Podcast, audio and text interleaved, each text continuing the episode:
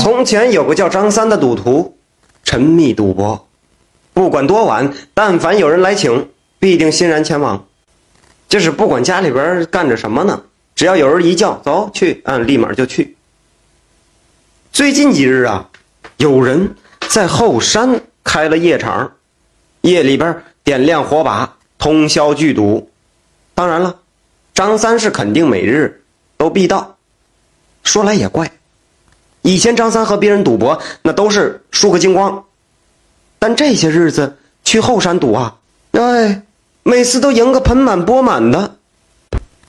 这天夜里，张三从床上起来，穿好衣服，梳洗打扮一番，刚想出门，门外响起了敲门声。张三打开一看，原来是后山赌场的小厮。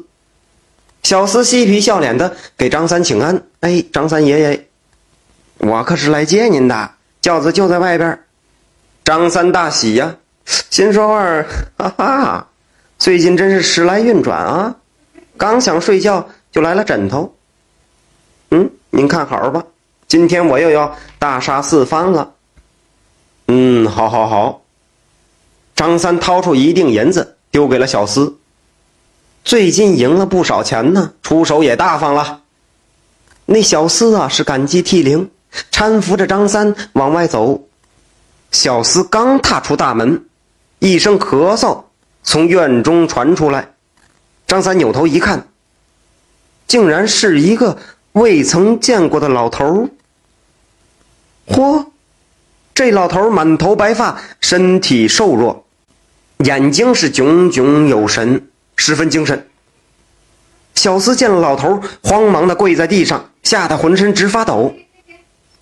老头指着跪在地上的小厮骂道：“你个混账东西，不知道我是张家的保家仙吗？难道想在我眼皮底子下祸害人？”哎呦，这小厮是连连道歉呐。张三连忙拉起跪在地上的小厮。张三这时候怒了，指着老头道：“你你你你是个什么东西啊？竟然从我家里出来？难道你是贼不成？”白胡子老头抚须而笑：“哦，哈哈哈，我是你们家的保家仙，保佑你家宅平安。你不认识我？”张三仔细瞧了瞧白胡子老头，过了好一会儿才恍然大悟：“哦，我想起来了，你长得跟我家柴房里的雕像一样，你，你，你就是我家逢年过节时。”供奉的黄鼠狼啊！一听到“黄鼠狼”这三个字儿，白胡子老头的脸色立马变得难看起来。白胡子老头是颇有修为的黄鼠狼，只因为张家先辈有恩于他，所以他才心甘情愿的做了张家的保家仙。保家仙眉头一皱，有些生气：“哎，我保佑你家安康。”没有功劳也有苦劳，黄鼠狼，多难听！叫我三爷。张三一听，好家伙，笑得前仰后合，竟然笑出眼泪来。我，我呸！好不要脸的老畜生！你是什么东西？你给我滚滚滚滚一边去！不要脸的畜生！别耽误老子赢钱！你，你不能去！去了你会没命的。保家仙苦口婆心的劝说道，并指着跪在地上的小厮骂道：“你还不快滚！”小厮吓得屁滚尿流，起身就要溜。张三拦住了小厮，怒冲冲的走到保家仙面前，扬手给了他一个大嘴巴子，怒吼道：“你吃吃人一饭，听人使唤？你不过我家的一个奴才而已，凭啥管我？滚一边去！”老子生死和你无关。保家仙和小厮都愣住了，谁也没料到张三竟然这么不是东西。保家仙也敢打，好家伙！保家仙仰天长啸，摇了摇头，笑着说：“你祖上的恩情我已经还完，今日你打了我，咱们自此恩断义绝。”你走你的阳关道，我走我的独木桥。保家仙说完，便消失不见了。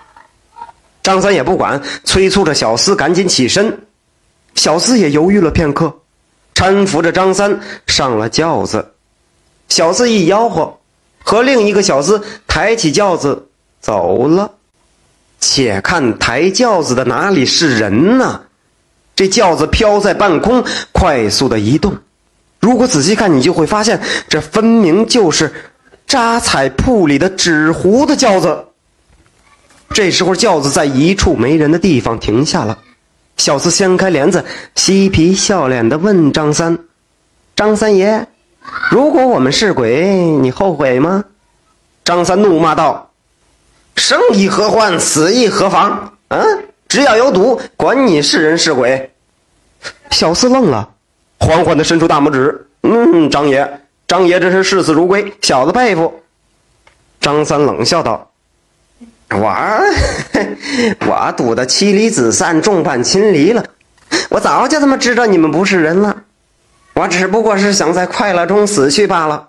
跟人赌，他们会赢光我的钱；跟你们赌，我会赢钱，但是会输掉我的命。好了好了，行了啊，别废话了，快点赶路。好家伙，感情这位张三爷赌钱都赌魔障了，命都不要了。抬轿的小厮应和一声，移动的速度更快了。次日，张三死在后山的一块巨石旁，怀里抱着元宝形的石头，嘴里边啊，还有一抹笑容。保家仙黄鼠狼得知后，摇头叹息：“唉，不听老人言，吃亏在眼前呐，张三呐。”你活该呀！